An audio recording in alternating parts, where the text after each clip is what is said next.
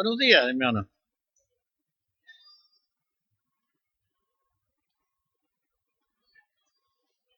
¿Habéis, ¿Habéis terminado de contaros la película de anoche? Buenos días.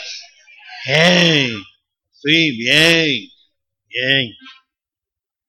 Hombre, porque a veces está uno todavía viendo el Superman ese de anoche y pues está por ahí.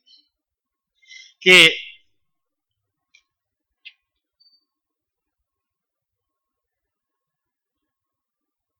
Le preguntó a los discípulos, ¿quién dice la gente que es el Hijo del Hombre? Y había una variedad de, opiniones tremendas. Cada uno daba su opinión. ¿Sabéis cuáles las opiniones que tenían la gente? Uno dijo que era Elías. Dicen, no se compromete mucho, dijo, dicen que era, eres Elías. Y otro dice, dicen que eres Juan el Bautista.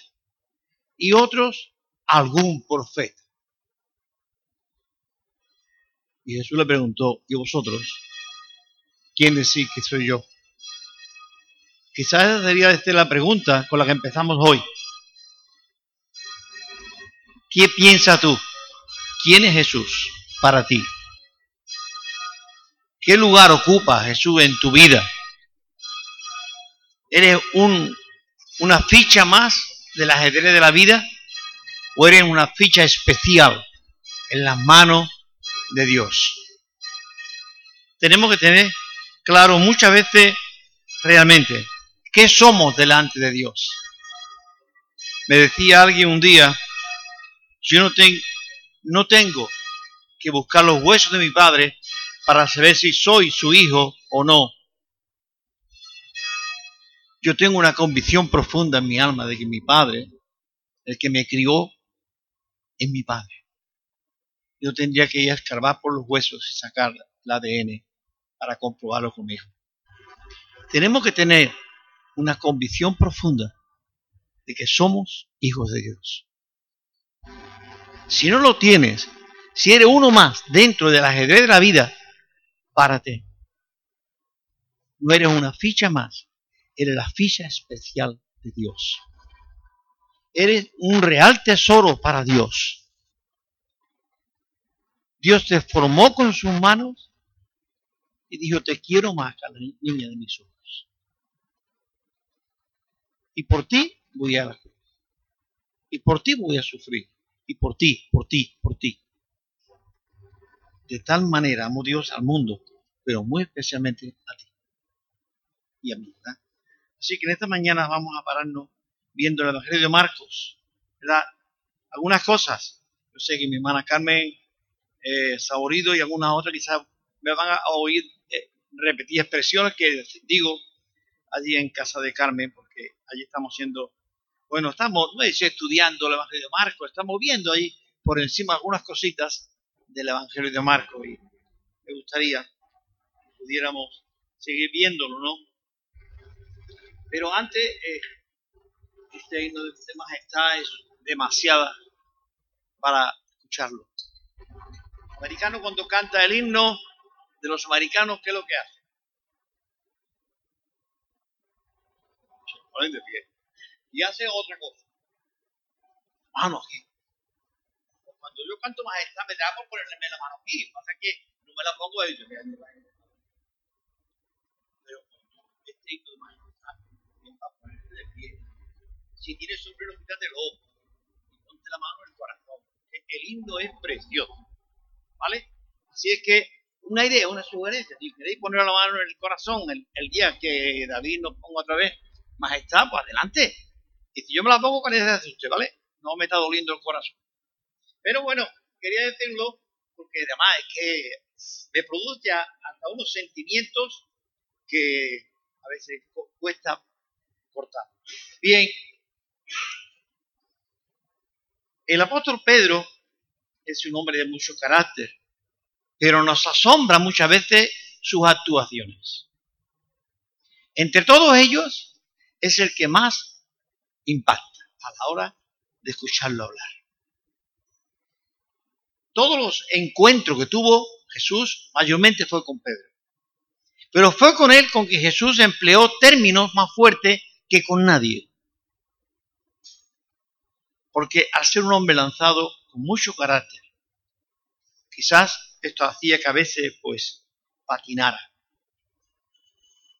Bien, encontramos en San Juan 68, 69, va a decir, le respondió Simón Pedro, ¿a quién iremos, Señor, si solo tú tienes palabras de vida eterna?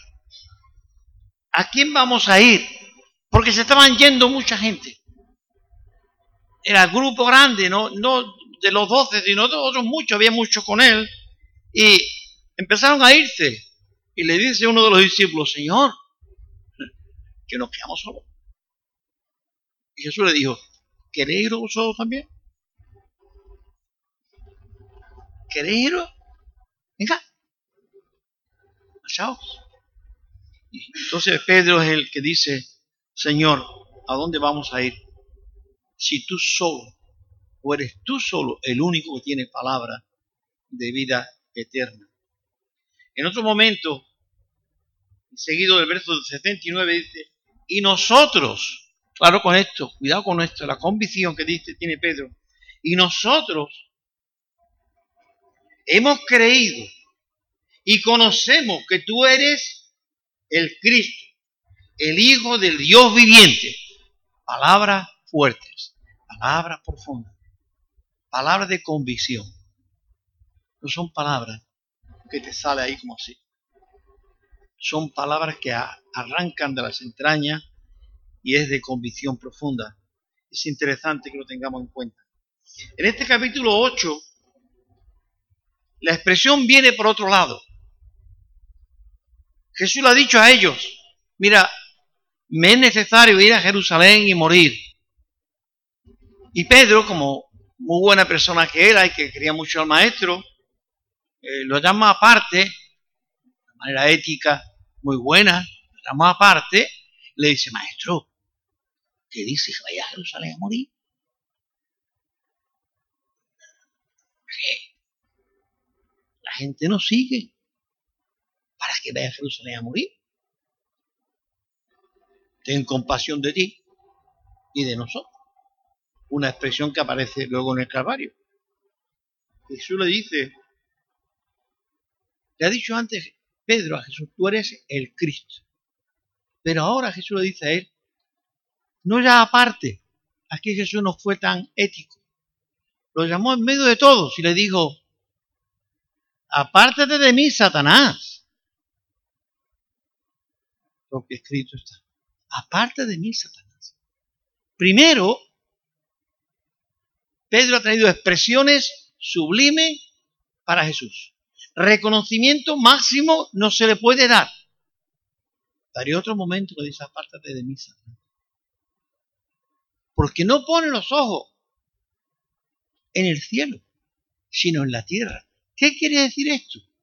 Los proyectos de, de Pedro, los planes de Pedro, todos estaban saturados por una mente humana mirando las cosas debajo. ¿Qué es lo que conviene más? ¿Qué es lo que me vale más? ¿Qué es lo que es mejor? Oye, Señor, mira, si quieres, podemos pensar, tú has venido para ser rey, ¿vale? Extraordinario, mejor. Contigo Israel no pasará hambre, porque tú puedes convertir en pan todas las piedras que hay en el Sinaí. Y todo el mundo va a comer. Tú sacaste agua de la peña. Oye, no van a pasar sed nunca. No tendremos problemas hidráulicos ninguno contigo, Señor. ¿Qué más? Contigo va a haber paz. Le está diciendo Pedro, Jesús, una cosa. Señor, si tú vienes para ser rey, ¿para qué va a ir al Calvario a morir? Porque si te, te matamos a ti, el reinado, bueno, se acabó el perro, se murió la rabia, algo así por decir. Si te matan a ti, aquí nos quedamos todos ni pan ni agua. ¿Veis? La mentalidad de Pedro aquí. Todos cantamos. El Señor es lo máximo. Que el Señor es, tú lo eres todo, todas las cosas. ¿Cuántas veces estamos mirando para el suelo? Más que para el cielo. ¿Cuántas veces, mi hermano? El cielo queda lejos. Y las promesas de Dios están muy lejos. Pero las promesas de Dios no están lejos. Jesús dijo que la promesa está ahí, donde tú estás. Y le dijo a Abraham, toda la tierra que pise la planta de tu pie, la daré a mi pueblo. Sí, la promesa de Dios es una realidad aquí y ahora.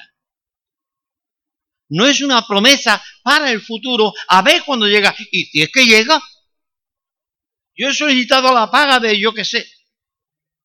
¿Me llegará o me moriré antes que me llegue? No. Esas son las promesas de los hombres. Promesas de Dios son aquí y ahora. Pero cuando tú las creas, será realidad. Mientras tú no la creas con la convicción que está hablando el apóstol, nunca se cumplirá esa promesa. Que la promesa es andar. Y se hace andando. Quizá como dijo el poeta Machado, se hace camino andando. Se vive la vida cristiana no sentado en la puerta de tu casa, sino andando. La gente se convierte en a Dios cuando tú predicas, dice Pablo. ¿Cómo oirán si no es quien predique? Cuando tú testificas como tú con tu vida y con tu boca vas sembrando la palabra, vas andando por los caminos. Bien. Primera sugerencia, encontramos ya, ¿cuál es? No vaya a Jerusalén y no muera. Porque entonces eh, estropeamos todo el invento. Ahora, mi pregunta es, ¿Había mala intención en Pedro cuando le hace esa sugerencia al maestro? ¿Hay una mala intención o es la mejor de las intenciones? No, no había mala intención, ¿verdad? La mejor de las intenciones, Señor, por favor, ¿para que vaya a Jerusalén? Si yo sé que me voy que, se va a matar y con el coche, Dios, no coja el coche, déjalo ahí, vente conmigo. A mejor mata igual. No coja el coche porque sé que el coche está averiado. Déjalo ahí. Ahora, Pedro dice, yo no van a Jerusalén, no muera. ¿Por qué vas a morir? La mente de Pedro está ahí. ¿Dónde está la mente de Jesús? Más altos que los cielos de la tierra son mis planes y mis proyectos a los tuyos. Los tuyos están aquí debajo de este cielo de nube que todo lo que hay miseria, dolor, guerra, pleitos, conflictos, y que no se honra ni se glorifica el nombre de Dios para nada. Pero ahí arriba, millones de ángeles están cantando y alabando a Dios todos los días. Y cuando un pecador se arrepiente, en el cielo hay una conmoción tremenda. No hay un instrumento que no se ponga a tocar y no hay una voz que no alabe a Dios. Porque un alma se hace la mentalidad de Pedro y muchas veces la misma nuestra. Es la misma nuestra. Si creemos en Dios, creemos que Dios puede hacer todas las cosas, pero andamos aquí trapicheando por la tierra. A ver cómo salimos para adelante, cómo llegamos fin de mes y cómo aquello. Y a ver mi niño que tiene y el otro que le pasa. Tenemos un Dios grande. Jesús, Pedro le dijo a Jesús, aunque luego dijera otra cosa. Señor, ¿a quién iremos? en ti lo tenemos todo. Cierto que en otro momento dice otra cosa. Pero aquí él dice y confiesa públicamente, contigo lo tenemos todo. ¿A dónde vamos a ir? Tú tienes palabra que no solamente halagan a nuestros oídos, tú tienes palabra que llega al alma. Tú tienes palabra que transforma los corazones. Tú tienes palabra que me hace andar sobre el agua. Tú tienes palabra que me hace multiplicar el pan, repartirlo con mis manos y, mis y los peces. Tú tienes palabra que va mucho más allá de lo que el hombre puede pensar. Esas son las palabras que Pedro encontraba.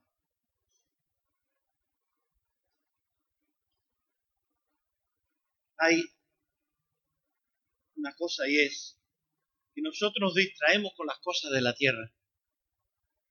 Con las lucecitas, esas que son pestañeando, si se le llama. ¿no? Bien, ¿cuál es el plan del diablo para Dios? Ya que se le ha escapado de las manos y no pudo matarlo cuando pequeño, para que no fuera, ¿cuál es el siguiente paso del diablo? No quiere que, que Jesús vaya al Calvario de la manera que estaba establecido por Dios. Sufrir por nuestros pecados facilitarle un camino a ese reino que él venía a establecer en la tierra. Cuando Pilato se encuentra con Jesús, le dijo, ¿tú eres el rey de los judíos? Él dijo, tú lo estás diciendo. Cuando llega Juan, la conversación es un poco más larga. Y le dice Pilato, entonces, tú eres el rey de los judíos.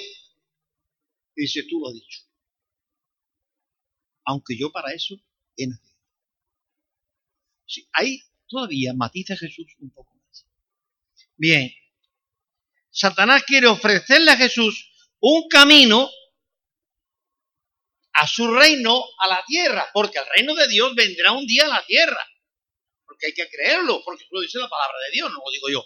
El reino de Dios se va a establecer en Jerusalén, ahí en esa capital que todavía está andando con bombas y con historia. Ahí se va a establecer un día, cuando Dios lo haga, el reino de Dios. Bien.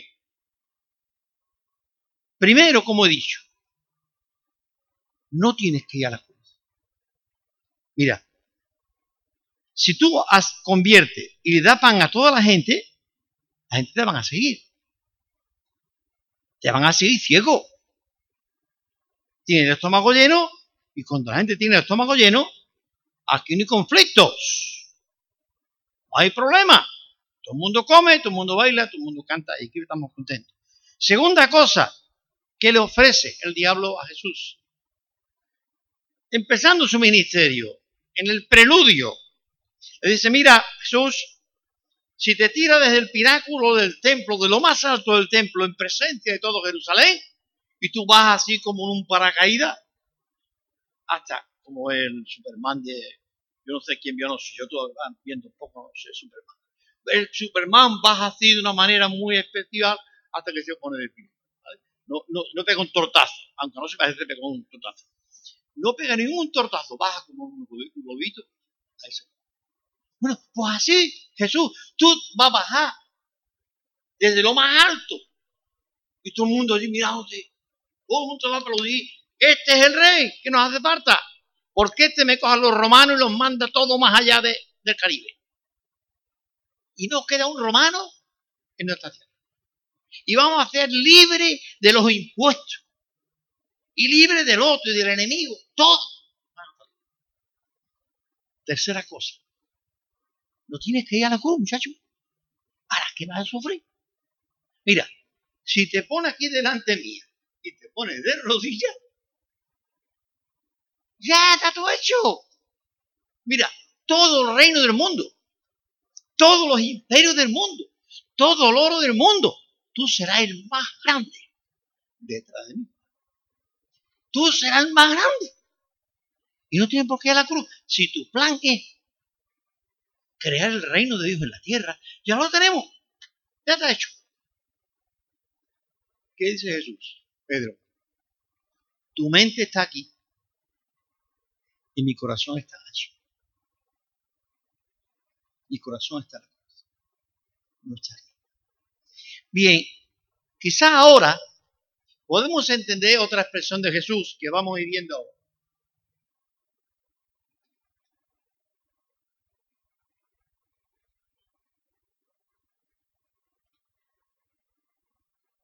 Tú no pones la mira en las cosas de Dios, sino en las de la tierra. El que quiera y marca muy fuerte la diferencia. El que quiera venir en pos de mí, bien, eso no se lo traído solamente a los apóstoles, sino a todo el mundo. A todo el mundo. El que quiera venir en pos de mí, ¿cuál es el primer paso? No convierta las piedras en pan. No te tire del pináculo del templo. No te pongas de rodillas delante de Satanás. El que quiera venir en pos de mí, que se niegue a sí mismo. Jesús se negó a sí mismo. Él dice, se negó a todos sus derechos, a todos sus privilegios. Él dejó la gloria de su Padre que la compartía con él. Dejó el trono allí y su corona y se vino abajo a compartir con nosotros un mundo de miseria y de dolor. ¿Veis? Se negó. Nadie lo obligó. Jesús no va a obligar a nadie a que le ame. Jesús no va a obligar a nadie a que le siga. Jesús no obliga a nadie a que crea en Él. Pero cuando lo hacemos, el privilegio es precioso. Los resultados son extraordinarios. ¿Veis? El que quiera venir en pos de mí, el que quiera ser mi discípulo, que se niega a sí mismo. ¿Y es negarte a ti? Ahí tenemos el ejemplo de él. Dejó su gloria. Se anonadó, dice el texto de Filipenses, creo que es se anonadó a sí mismo, tomando forma de hombre. Y estando en la condición de hombre, se humilló aún más para ser siervo de los hombres.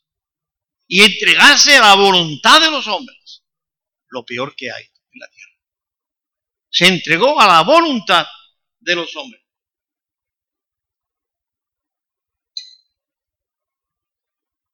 Siguiendo adelante, dice que le dijo, niegas a sí mismo y tome su cruz. ¿Quién tomaba la cruz? Pero que mi hermano, yo no he dicho nada, Marco, ponme por ahí todos los fotos que te he mandado, madre mía. A mí se me fue de la cabeza.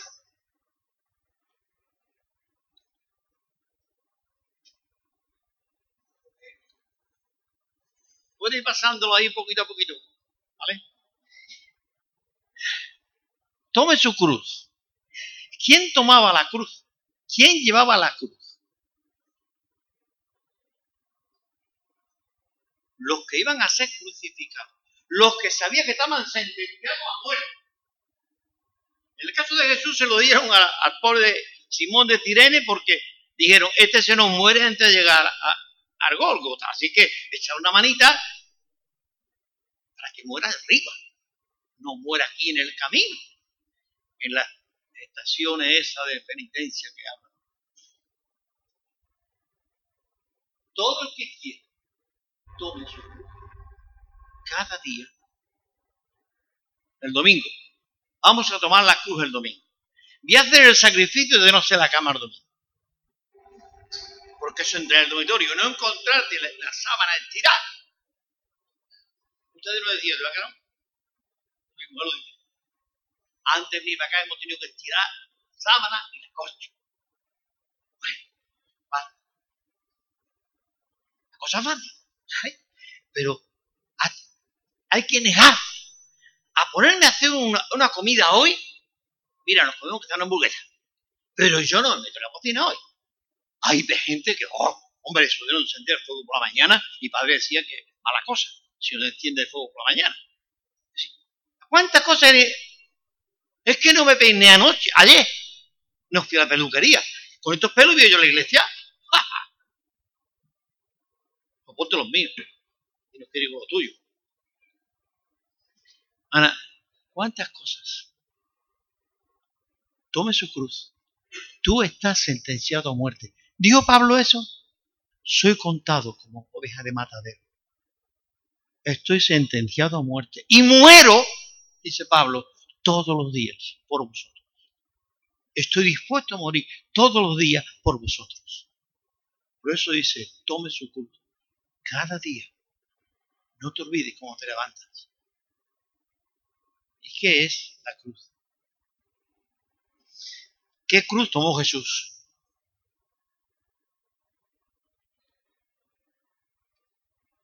La cruz, la cruz de la culpabilidad tuya y mía. Él tomó esa cruz. No se fue por otro lado. Tomó la cruz del sufrimiento tuyo. Y allí lo llevó a la cruz. Ya una por ahí que lleva la cruz de cualquier manera. En fin, alguien dice, la cosa es llevarla. Otros dicen, bien, he llegado tarde al culto, pero bueno, la cosa es ir. Mi mujer me dice todos los días cuando vamos a algún sitio, si voy a llegar tarde, no voy.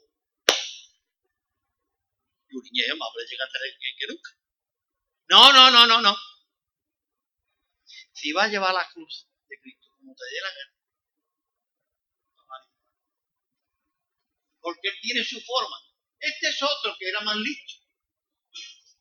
Este empezó a, a pesar demasiado la cruz se la hacía muy pesada y empezó a cortar el trocito. Aligeramos la vida cristiana. Vamos a aligerarla. Hasta el culto vamos a aligerarlo, hermano. Que una hora y media de culto, yo no sé. Seis y media, y era casi las ocho y media, y estábamos. Y le digo a los padres, aquí había ido como los puestos sentaditos, al Ahí estamos sentaditos. Ah, gustito. Las cosas. Bien, dos horas. Dos sermones, hermano. Dos sermones nos cargamos. Las mujeres se cargó uno y nosotros otro. Porque nos dividieron. A nosotros nos dio un repaso y a ellas dieron otro repaso. Vamos a aligerar el culto. ¿Por qué tantas alabanzas? ¿Por qué tanto tiempo allí? Porque es que yo tengo mis niños allá de comer. Bien, bien, bien, bien. Cada uno tiene la razón que quiera tener. Corta de trocitos. Cuando llegue al cielo, la va a llevar el bolsillo. La vida cristiana, hermano, tomar la cruz es creerte que tú no tienes derecho.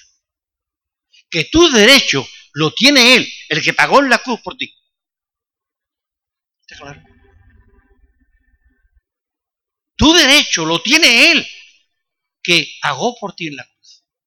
El pobre esclavito no tenía derecho a nada, porque su amo llegó al mercado y dijo, ese negro o esa negra es para mí, y pagó por ti. Y ese pobre negro no puede decir, oye, es que yo tengo que dormir 14 horas. Usted va a trabajar 36 horas de porque eres mío. A veces no nos acordamos de esto. Jesús pagó para que tú no te creas con tanto derecho. Y yo tengo muchos derechos. tengo derecho a tener un día de fiesta, yo tengo derecho a tener unas vacaciones, yo tengo derecho a disfrutar, yo tengo derecho a descansar, yo tengo derecho a montarme en la vida. Jesús tiene derecho. Y hay una cosa que no nos olvidamos, que no debemos olvidarnos. Jesús vio y veló por el derecho nuestro.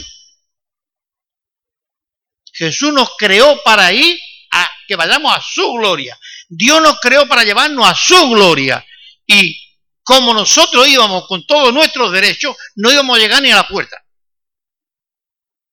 No pasaríamos esas nubes. Pero él dijo, yo he venido para que tú tengas el derecho a tener vida y vida en abundancia y nos quitó de encima lo que nos impedía acercarnos a Dios, nuestros pecados. Él se llevó la cruz nuestra, de mi culpabilidad. ¿Qué cruz tengo yo que tomar? Podemos enumerar, ustedes me van a ayudar. ¿Qué cruz tengo yo que tomar? ¿La cruz de la obediencia? Hay una cruz que pese más y que cueste más trabajo, pero que es la más gloriosa, que es la cruz del amor. No te ames tanto, cariño. ama a tu prójimo como a ti mismo. ¿Eh? Aurora a veces me dice, hermana de Carmen, es que esto es muy duro. Claro que es duro. Es que para Jesús fue 200 millones de veces más duro que para mí. Pero sin embargo, él estaba dispuesto a aguantar el tipo a la orden de Dios, de obedecer a Dios y de amar a Dios por encima de todas las cosas y el mandamiento de Dios. Cuando dice, tome su cruz y sígame, ¿qué está diciendo Jesús? Está dispuesto a morir todos los días por Cristo. Ahora, aquí, claro, como sabemos que estamos en España, aquí no matan a nadie. Aquí no matan a nadie. Pero vete a Marruecos, por ejemplo, ahí hay un muy aleito.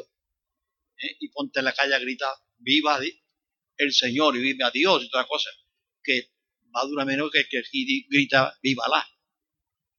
Así que, cuidado. Morir por Cristo en una España como la que tenemos, no pasa nada. Nadie ni te va a escuchar siquiera. Pero cuidado. ¿Cómo adoramos a Dios? ¿Cómo tomamos la cruz? He dicho que una era la tomaba cuesta, otro la recortaba, cada uno la toma como quiere. ¿Cómo tomó Jesús la cruz?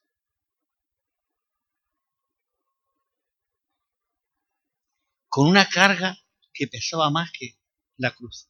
Una carga de amor profundo. Le dijo a las mujeres, no llores por mí. ¿Qué haces llorando por mí? No lloren por mí. Es cierto que me duele todo lo que me han hecho. Es cierto que no tengo fuerza para subir para arriba. Es cierto que no puedo cargar la, cruz, la tiene que llevar otro. Pero no lloréis por mí. ¿eh? Llorad por vosotros, por vuestros hijos porque ellos sí le quedan. Pero a mí no me queda. Y aún le quedaba lo más duro en la espalda del Padre. Cuando el Padre le dio la espalda. Y él se sintió solo cuando dijo, Elí, Elí, la Padre, la única fuerza que me quedaba para llegar, llegar arriba del monte y de sufrir aquí en la cruz si me está yendo. ¿Qué pasa, papá? Elí, Elí, lama sabastán. El mundo lo entendió como quiso entenderlo.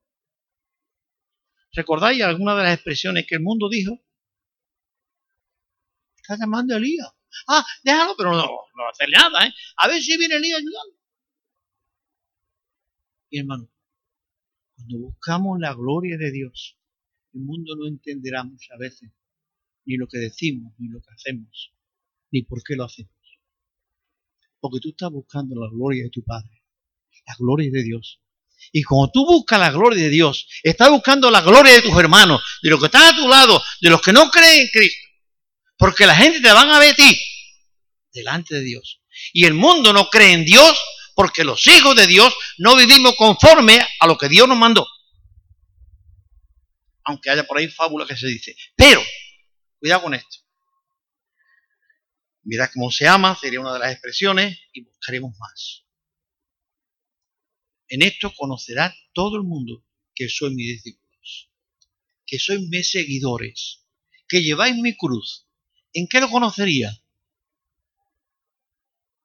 En que nos vayamos a comer todos al rancho. Cuando termina aquí, todo el mundo va al rancho que lo paga Rubén. Todo el mundo vaya a comer. ¿Es eso así? En esto conocerán todos. Más, porque si la gente va a conocer lo bueno que es, ¿ves? ¿Verdad? Dios, bueno, mira, a comer a toda la gente. Más, todo que está allí le va a pagar nueve. A de hoy todo.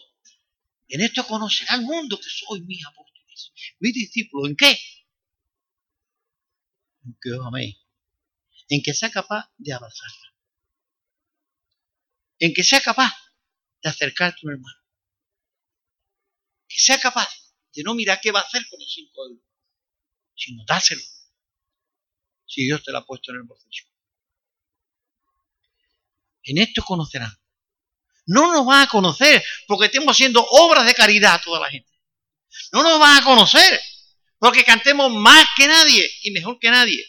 No, ni porque hagamos milagro. No dice eso. Sino que améis unos a otros con el ejemplo mío. ¿Cuál fue el ejemplo de él? Que subió al Calvario sabiendo a lo que iba. Y se dejó clavar en la cruz.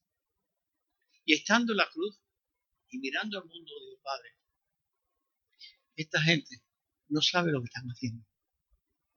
Perdónalo.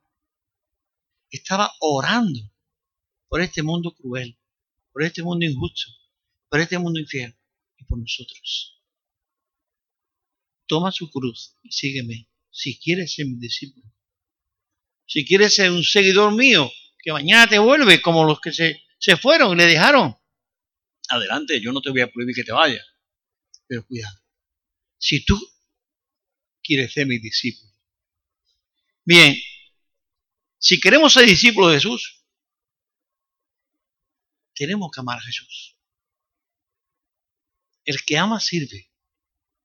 Y sirve sin cuidado, sin preocupaciones, sin mirar el costo. El amor nunca tuvo precio. Yo preguntaba un día a alguien, si tuviera que pagarle a tu madre todo y a tus padres todo lo que hicieron por ti desde pequeñito, simplemente porque te cuidaran, no porque te dio un beso, no, porque te cuidaran. Desde que naciste, mi alma. Con el doboti hasta ahora. Pone una mujer ahí 24 horas al lado del niño. A ver cuánto va a costar eso cuando el niño tenga 50 años. Si, ¿qué cuesta? El amor es lo que más vale. El amor es lo que más cuesta. ¿Cómo podemos pagarle a Dios el amor? ¿No sería bonito volverte a decir Padre gracias, gracias, gracias? Porque nadie ha hecho lo que tú has hecho. Ni aun mis padres en la tierra, con todo lo que me quisieron, llegó a ser una milésima parte de lo que tú has hecho. Ellos me criaron para que yo viviera hasta ahora setenta y pico de años. Pero tú has muerto en la cruz para que yo tenga una vida eterna. ¿Veis? Niéguese a sí mismo, tome su cruz y sígame. La cruz de la obediencia, la cruz de negarte a ti, a tu derecho, a tus placeres, a tu, a tu provecho, dispuesto a ceder todo por amor a los demás. Jesús no miró su derecho, Jesús miraba a la gente. Cuando nosotros nos miramos a nosotros mismos, estamos negándole o negándonos a mirar a los demás. Cuando nos miramos el ombligo, no podemos ver al público. Tienes que mirar a él. Tienes que mirar a los demás. Mirar a los ojos. Ahí está la respuesta. Cristo hay una cosa muy bonita, voy a leerlo. Perdone que no he estado, pero estaba leyendo los textos estos. Dice el 35, que porque, de, porque todo lo que quiera salvar su vida, la perderá. Y todo aquel que pierda su vida por mí y del Evangelio, la salvará. ¿Esto suena? ¿Esto no suena? Hasta morir. Por mí. Qué bonito. Cuando estamos en tiempo de paz. Y cuando no estamos en tiempo de... Yo ponía en el Facebook una cosita el otro día. no, no me acuerdo bien cómo fue, pero ponía tres, cuatro fotos, era. Primero, por qué los cristianos estaban dispuestos ahí a que se lo comieran los leones. Segunda cosa creo que era, por qué los cristianos se dejaron quemar en la hoguera. Y la otra cosa, ¿cuál era? La tercera cosa, foto, no me acuerdo. Ah, no me acuerdo cuál era. ¿Te acuerdas, Mila? Tú lo has visto, ¿no? ¿Por qué? Porque sabía que tenían que delante o detrás de aquello había una gloria eterna para ellos. Y que esto que tengo aquí no vale. Y si valgo algo más es porque encuentro una enfermedad y morirme rabiando como un perrito. Para eso me voy ya, Señor. Que me coma el león, que me queme la hoguera, que haga lo que sea. Pero llévame. Por eso ellos no negaban la fe y dejaban que los leones se lo comieran. O no negaban la fe dejaban que la hoguera lo quemara. Y la otra cosa no. ¿Por qué? Porque el amor de Cristo le llenaba. Y sabía que cuando sus ojos cerraran, volarían a otro lugar. En fin, el otro día estábamos dándole en un sepelio en San Fernando a la abuela Titi, le decíamos, la Titi era, ¿no? Eh, Isabel García, era del río. Yo decía a la familia, no creyentes, claro, los creyentes creo que lo saben. Digo, ella está viendo hoy a Jesús. Está viendo sus manos, como fueron clavadas. Está viendo su cabeza llena de espinas. Está viendo su costado roto. Está viendo sus pies clavados. Ella lo está viendo hoy. Y no va a decir, ¡qué horror! Lo que hicieron con el pobrecito. No. Dirá gracias por tu sangre. Gracias por los clavos. Gracias. Porque si no llegase por eso, la abuela de Titi no está en el cielo. Ni tú ni yo iríamos al cielo. Porque Cristo hizo todo eso. Porque tenía un plan definido para ir para crear su reino. Y no era una manera fácil. No iba a dar un golpe de Estado para hacerse del poder. No. El que quiera venir a mí, que venga. Todo el que esté cargado y trabajado, cansado, que venga. Yo le voy a ayudar. El que tenga hambre, que venga. El que tenga sed, que venga. Esa es la expresión de Jesús. Nadie está obligado. Pero sí que el que no lo hace, un día llegará a la puerta y Jesús le dirá, yo no te conozco. Es que yo, Señor, yo no te conozco. Y si yo no te conozco, no voy a abrir, no abrir la puerta. Quédate fuera. Que Dios nos ayude, mi Padre. Que Dios nos ayude a tomar esa cruz sin recortar, ni de cualquier manera. Esa andando detrás de Jesús, siguiendo un poco las huellas que Él nos dejó. Vamos a orar. Señor, esta mañana te adoramos y te bendecimos a ti y te damos, oh Dios, muchas gracias por todo lo que hiciste en la cruz por nosotros. Te adoramos, te alabamos Señor, y todo eso no es nada, ni se puede comparar con lo que tú hiciste en la cruz con nosotros. Mi Dios, te adoramos. Y perdóname, Dios, como no. No por si he pecado, sino, Señor, he pecado. Te ruego, mi Dios, que tu Espíritu Santo en esta mañana me perdone y nos perdone. No hay duda de que pecamos todos los días. Yo tampoco dudo de tu gracia que me perdona todos los días. Gracias, Padre, en el precioso nombre de Jesús y por esa sangre que derramaste en la